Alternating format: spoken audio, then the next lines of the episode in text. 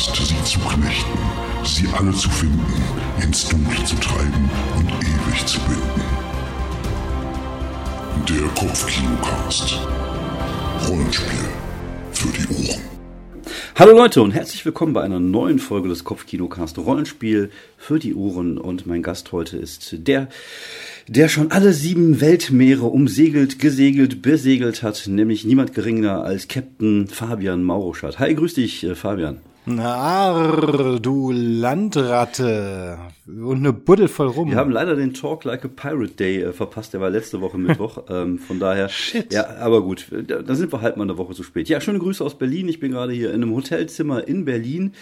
Äh, in der Metropole. Fabian ist äh, zu Hause in äh, Wuppertal. In der Metropole Wuppertal. In der Metropole. W Upper Valley genau. Crew. Und wir haben uns heute entschieden, eine Folge zu machen über ein Produkt, was uns zukommen äh, gelassen wurde von Free League, nämlich äh, Pirate Borg, das jetzt auch ähm, ja käuflich zu erwerben ist. Ich habe es mir auch äh, gestern gleich in physischer Form beim guten Roland Sphärenmeister bestellt und äh, aber wir hatten halt das große Vergnügen, es schon länger als PDF zu haben und haben uns ein wenig damit beschäftigt. Und ich glaube gerade Fabian als großer Fan äh, des Piratendaseins hat er sicherlich einen Ah. Narren daran gefressen. Oder äh, sehe ich das falsch? Ich will jetzt nicht, dass wir mit dem Fazit anfangen, aber Nee, nee, nee. Also, ähm, ich, wo, wo fängt man am besten an? Also, ich finde ja eh Piraten-Thematik im Rollenspiel finde ich sehr, sehr cool. Äh, was oft ein Manko ist, ist einfach irgendwie, man, man muss entweder die Schiffsregeln erfinden oder irgendwie ein Zusatzbuch finden. Ähm, was wollte ich denn gerade sagen? Genau. Ähm, es gibt ja Äh, ich habe eigentlich auch nicht so viele Piratenrollenspiele, die explizit Piratenrollenspiele sind Ja, gespielt. also ich habe, Das gibt sagen. natürlich äh, siebte See, ich glaube, das ist so das prominenteste Beispiel, ähm, auch ja in deutscher Sprache, aber ich ähm, hatte es mal kurz und habe es auch direkt wieder veräußert, weil mich das irgendwie so gar nicht gereizt hat. Ähm, man muss dazu sagen, dass Pirate Borg da auch ähm, eine etwas andere Herangehensweise hat als ein normales Piratenspiel, weil es ist immer noch ein Borg-Produkt, also äh, ja aus der gleichen Reihe wie halt auch Merkborg oder oder Cyborg. Und das sind ja alles Sachen, die ähm, ja ein Stückchen weiter, ähm, ein Stückchen düsterer sind als als alle anderen äh, Produkte äh, in diesem Genre. Und ähm, auch Pirate Borg äh, nimmt sich da schon irgendwie ein bisschen mehr an Düsterheit an. Fängt schon damit an, dass es in der, in der dunklen Karibik, in den Dark Caribbean spielt. Ja, genau. Es ist ja sozusagen die Karibik, ähm, wie wir sie ungefähr grob kennen. Also es gibt Tortuga und, und Kuba, die alle Inseln. Ähm, es gibt auch Nationen wie Frankreich und ähm, Britannien.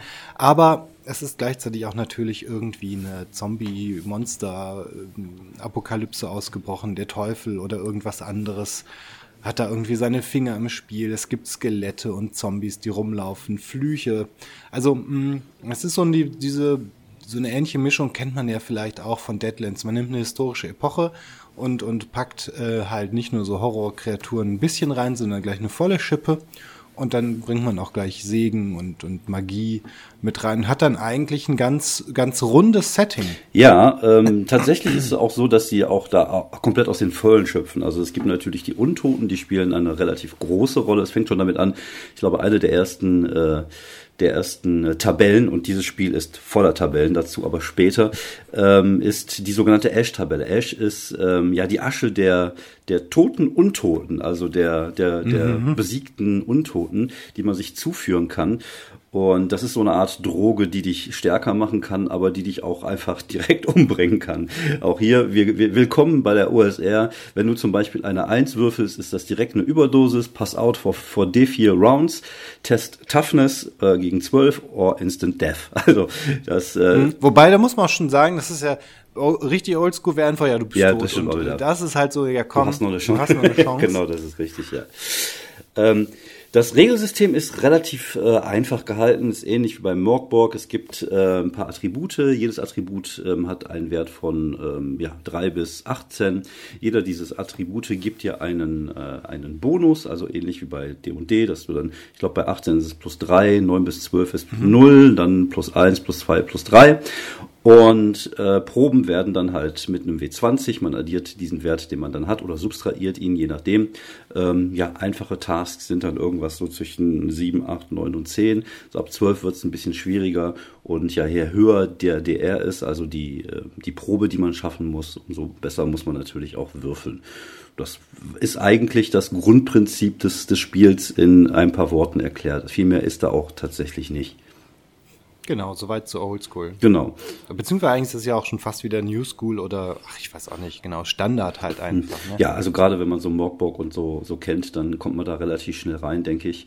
Ähm, es gibt irgendwie Strength, also Stärke, Geschicklichkeit, Presence. Was mich immer wieder verwirrt, ist, dass auch ja bei, bei anderen Rollenspielen aus der, aus der Reihe Presence auch dafür da ist, äh, mit Fernkampfwaffen zu schießen. Also das äh, ist auch so ein Ding, was mich nie so nie, nie so wirklich verstanden habe. Ähm, nee, vielleicht weil sonst zu viel über über ähm, Geschicklichkeit ja, geht. über Geschicklichkeit geht, aber was soll's? Das sind halt, ne? Genau.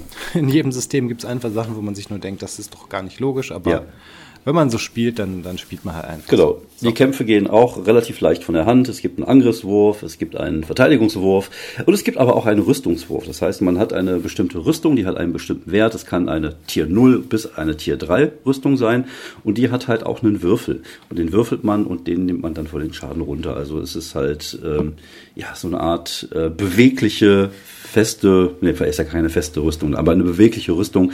Eine variable Rüstungsabzug. Äh, ähm, Rüstungsabzug genau. oder Schadensabzug. Genau.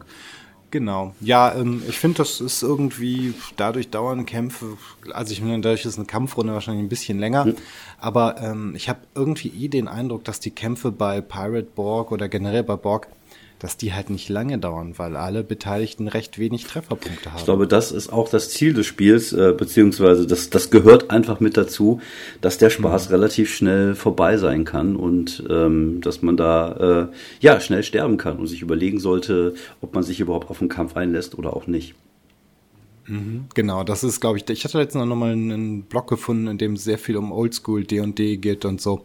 Und einfach so dass man es, wie man es heute spielt, halt früher nicht gespielt hat, sondern früher war wirklich so, ah, möglichst kämpfen, aus dem Weg mhm. gehen, weil äh, ne, die sind halt gefährlich, die ziehen Trefferpunkte ab und, ähm, und Zauberpunkte oder Zauberslots.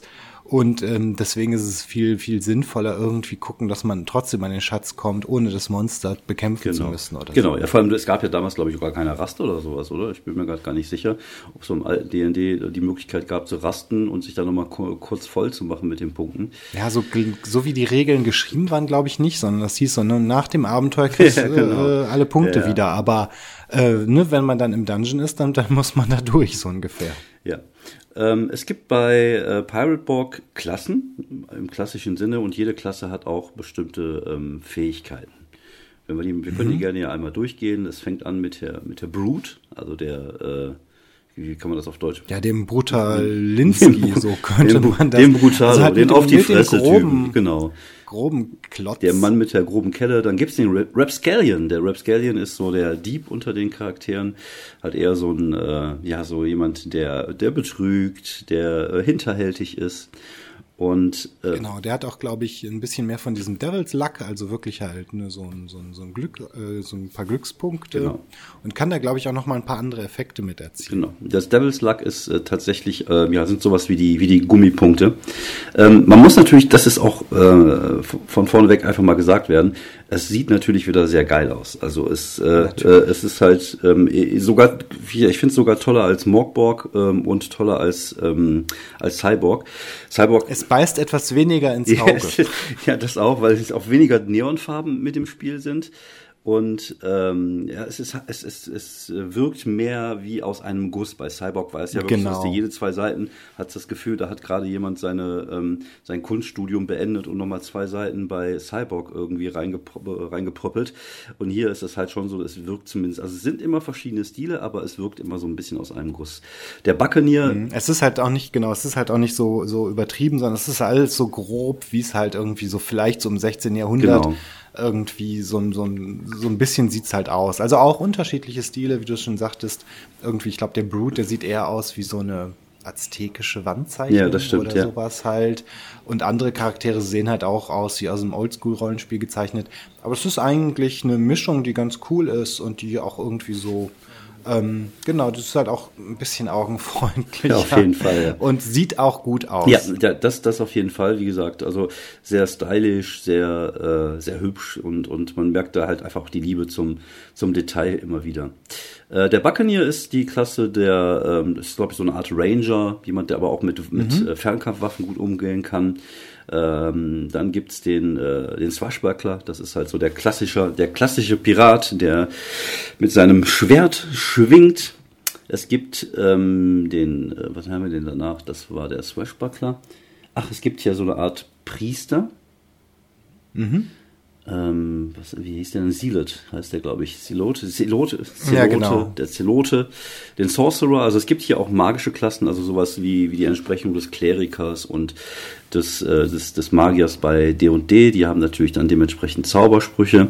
Es gibt, was ich sehr cool finde, die Haunted Soul. Und ähm, also mhm. ich, ich finde, hier findet man immer auch wieder so ein bisschen ähm, so Dinge, die man aus äh, Pirates of the Caribbean find, äh, kennt. Absolut. Also ja. das ist natürlich ähm, in den letzten Jahrzehnten so die Referenz in Sachen äh, Piratengeschichte gewesen.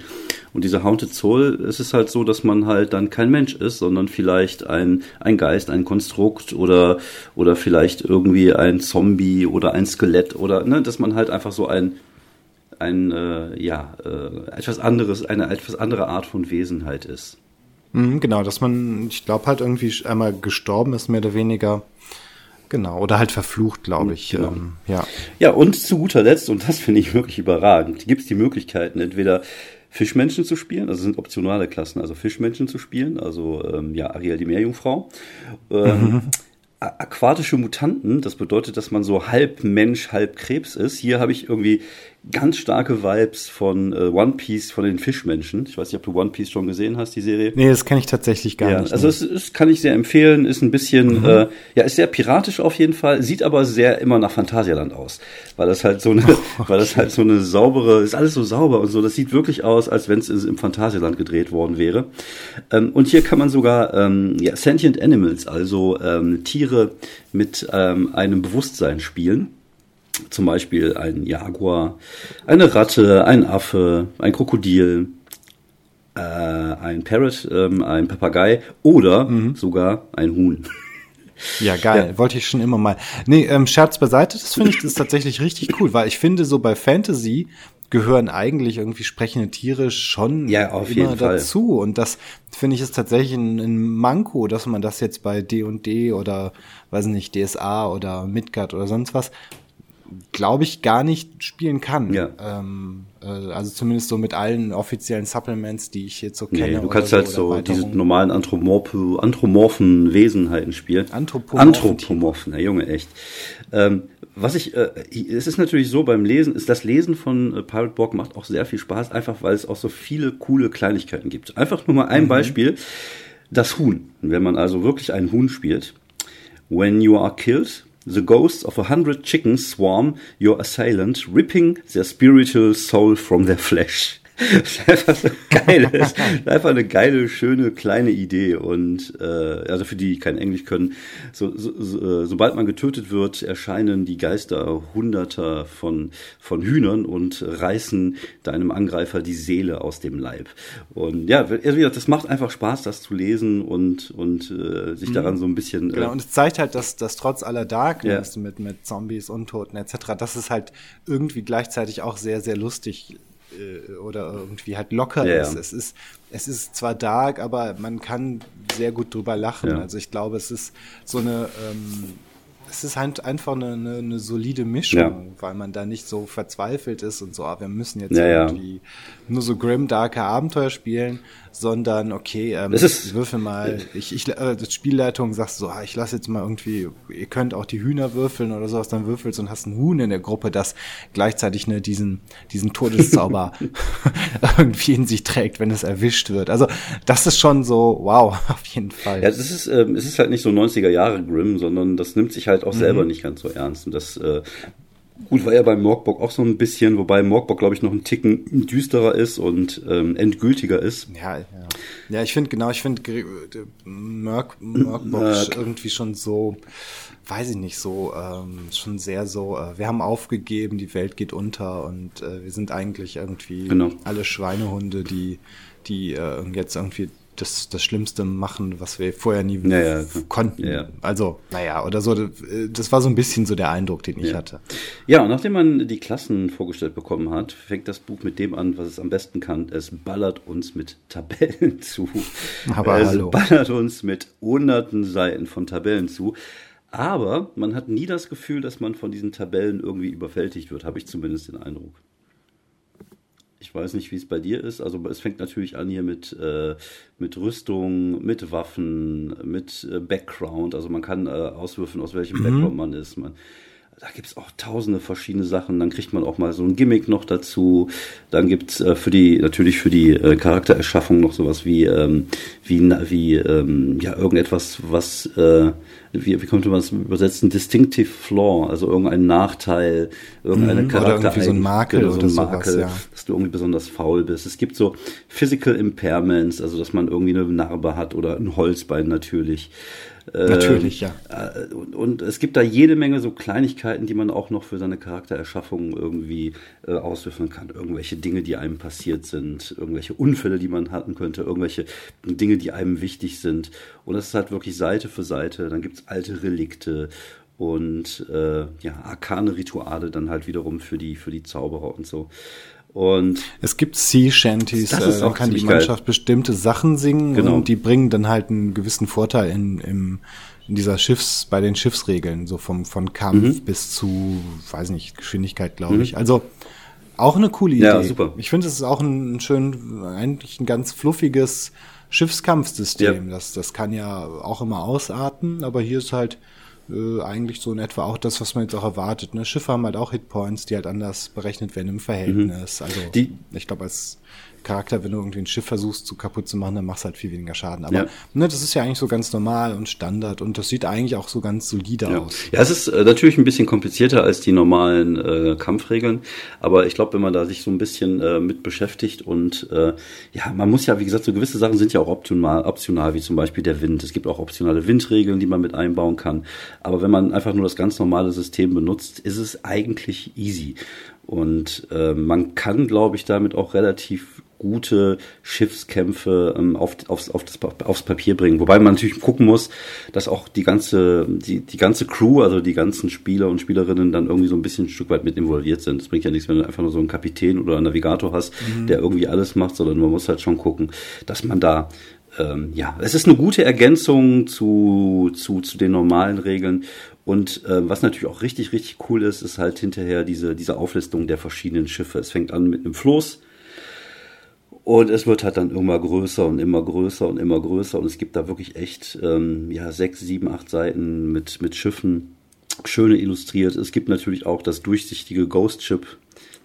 Was, äh, genau, ich glaube, es gibt auch so ein Knochenschiff genau. oder so. Also es ist so an alles gedacht. Ja, genau. Es ist immer so das, das komplette rundum Wohlfühl-Schiffspaket für für, äh, für ein Piratenspiel. Und wie gesagt, ich finde es sehr angenehm, weil es halt nicht so überwältigend ist. Man ähm, hat ja gerade bei älteren Rollenspielen immer so ein bisschen das Gefühl, die wollten es halt einfach zu gut machen und zu realistisch ja, genau, machen. Jede, genau, genau, jede, jede Möglichkeit abdecken ist, ist hier jetzt einfach nicht so drin. Es gibt so einfache Grundregeln und ich meine, ja, im Notfall, glaube ich, muss halt ein bisschen überlegen, wie das jetzt gemeint ist oder ja, ja. was jetzt Sonderfälle sind, aber das, ja gut, das, das kriegt man ja auch irgendwie meistens. Ja, hin. ich glaube aber, dass sie so einfach sind, dass man sie narrativ relativ gut äh, mhm. so mit eingebaut bekommt. Dass man zum Beispiel das so machen kann, dass man während einer, einer Schiffsschlacht, dass vielleicht die einen oder anderen schon drüben sind auf dem anderen Schiff, weil sie das äh, äh, gekapert haben, während dann der Navigator versucht irgendwie oder, oder der, der Schiffskanonier versucht, das Schiff irgendwie noch zu beschädigen. Also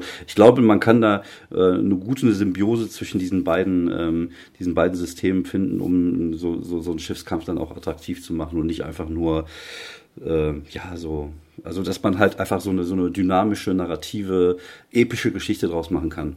Ich glaube, das funktioniert, ich finde, je einfacher ein System ist, umso mehr kann mhm. sowas dann auch gut funktionieren. Und ich glaube, das kann, kann hiermit äh, echt gut klappen. Ja, denke ich mal auch, genau. So, dann haben wir natürlich hier auch jede Menge Monster von, und, und hier haben die, wie gesagt, wir, wir haben das komplette Paket. Wir haben die normalen Monster, die man in der Karibik, also normale Kreaturen, die man in der Karibik trifft, vom Krokodil bis zum Huhn oder zur Ratte, bis hin zu Cthulhuiden Wesen, bis hin zu The Drunken Ones, also irgendwelche Kultisten, ähm, die. Ich glaube, er drowned. Drowned One, ja, habe ich gerade, hab ich, die Betrunkenen. die Betrunkenen. ja, aber da, auch das ist, spielt eine große Rolle, glaube ich, bei dem Rollenspiel. Ja, das stimmt. Rum und so und äh, ich glaube auch irgendwie, wenn man ähm, sich betrinken will, dann wird auch gewürfelt, Ja, genau. wo man hinterher Ja, landet. Äh, wie viel man gekotzt Ja, hat. Also ähm, es passt alles. Ja. Es ist genau das, was man so von einem Piratenrollenspiel erwartet. Es gibt, wo wir gerade bei den Kreaturen sind, es gibt, glaube ich, irgendwo gab es sogar dreiköpfige Affen. Ja, es, äh, jede Menge. Und ich bin gerade noch bei dem Untoten, Scavenging Seagull und natürlich. Ja, genau.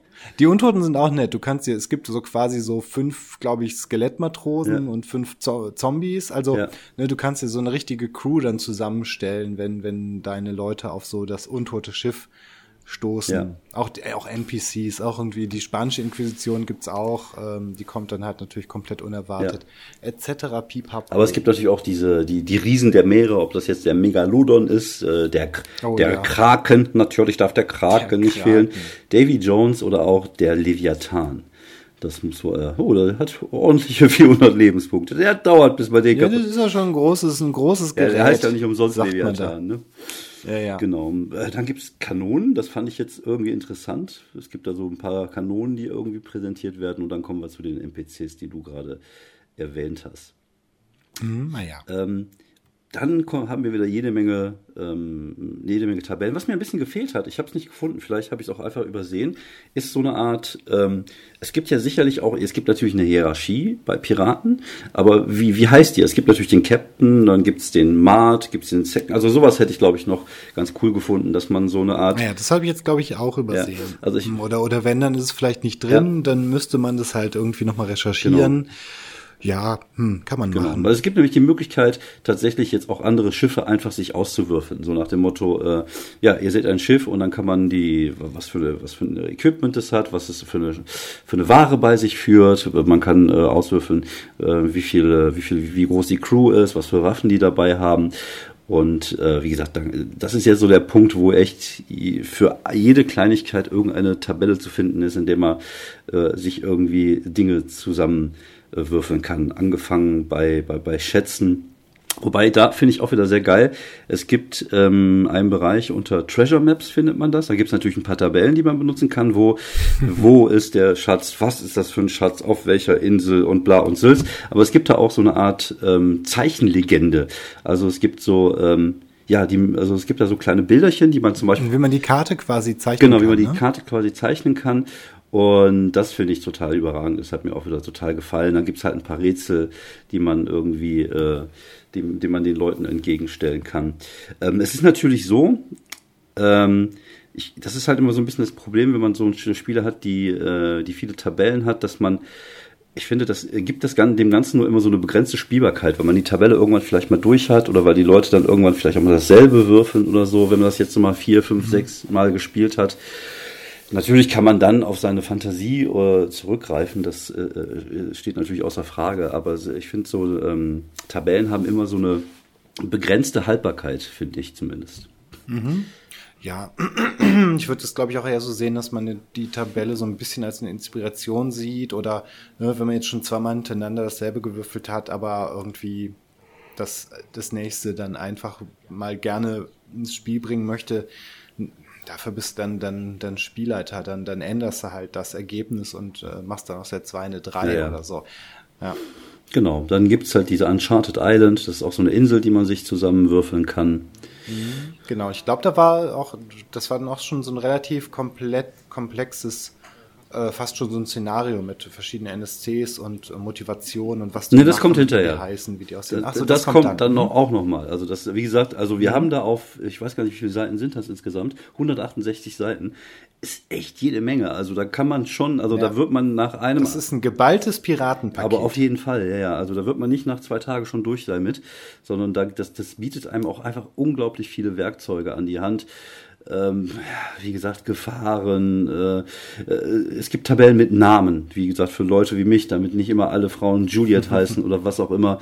Es gibt Tabellen, wo man sich äh, Missionen zusammenwürfeln kann, äh, mit Gerüchten, die dazugehören. Und dann kommen wir tatsächlich zu dem Punkt, den du gerade angesprochen hast. Es gibt ja. den The Curse of Skeleton Point. Ähm, irgendwie, ähm, das Bild, erinnert- bei dem Bild hatte ich, äh, ich habe immer Vibes, merkt ihr schon, ne? Ich, bei dem Bild hatte ich so ein bisschen Monkey Island Vibes irgendwie, weil das ein anderes Beispiel für, für Piratengeschichten ist. Und Ja, genau. Ich glaube, es gibt nur, eigentlich gibt es nur Fluch der Karibik und Monkey Island. genau, So. und, und jetzt One, One Piece noch dazu.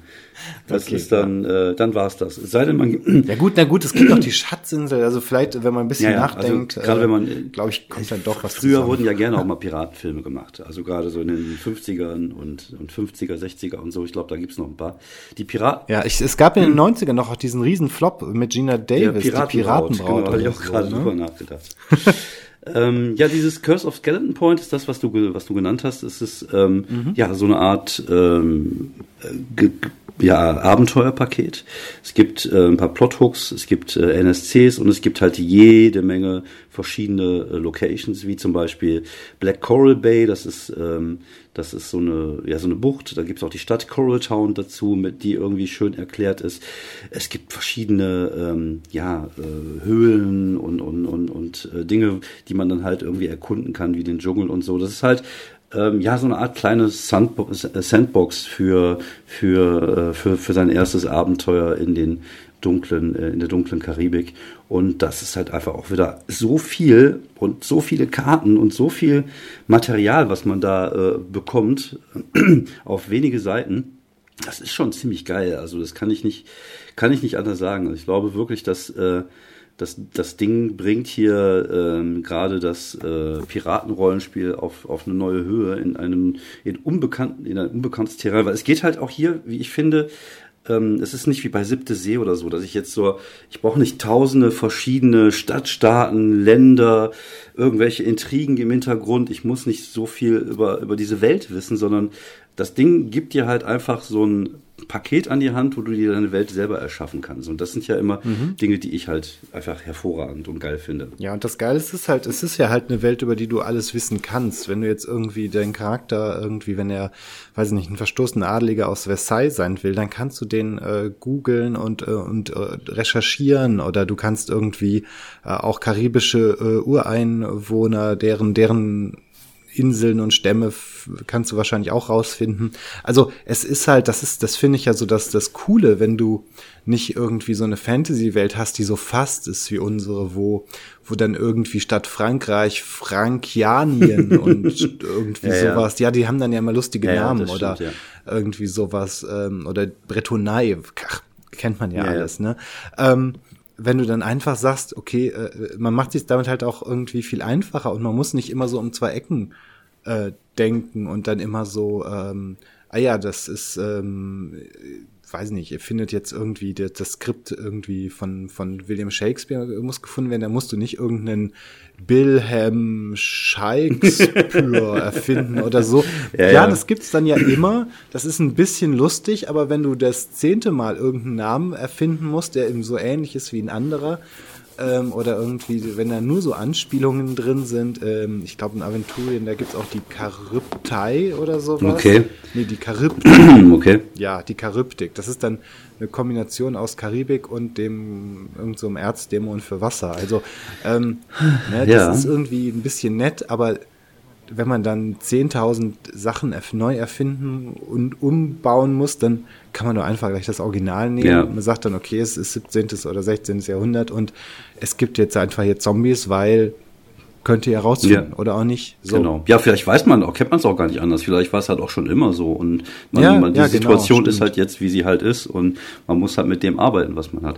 Also ich finde, ähm, die, dieses Buch bietet einem halt einfach ähm, so viel Material, so viel Ideen, so viel Inspiration, dass man sofort Lust bekommt, sich hinzusetzen und sich so seine eigene kleine Piratenbande zusammenzustellen und mit denen Abenteuer zu erleben. Ich finde auch, was ich bei sowas immer sehr cool finde, einfach wenn es so, wenn es so ein bisschen sandboxig ist, dass man ähm, ja so der eigenen Kreativität freien Lauf lassen kann. Das sind ja alles ja auch nur Dinge, die einem vorgeschlagen werden, was man alles mit reinnehmen kann. Man heißt ja nicht, dass man das komplette rundum Wohlfühl, Cthulhu, Riesenseemonster, was auch immer Paket mit reinnehmen muss.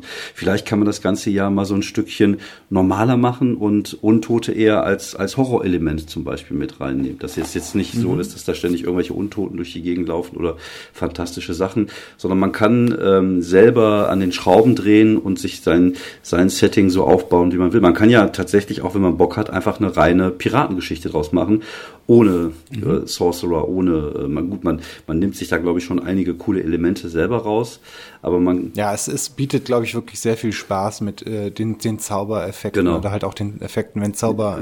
Äh, ja, ja, das ist immer. Das ist einfach wirklich alles sehr, sehr schön. Genau. Ähm, das bietet viel. Ja, genau, das macht halt einfach Spaß. Aber es ist, äh, das, das Spiel sagt dir nicht, wie du es zu spielen hast. Das mag vielleicht für den einen oder anderen nicht das, der ideale Punkt sein. Es gibt ja viele Leute, die möchten da ihre ihre 30 äh, äh, Hintergrundbücher haben zu dann Frank Frankranien oder Portu Portugiesien ja, ja, genau. oder was weiß ich was und oder oder zu der zu der Zeit und möchten sich da einlesen und so. Das ist ja auch alles vollkommen okay.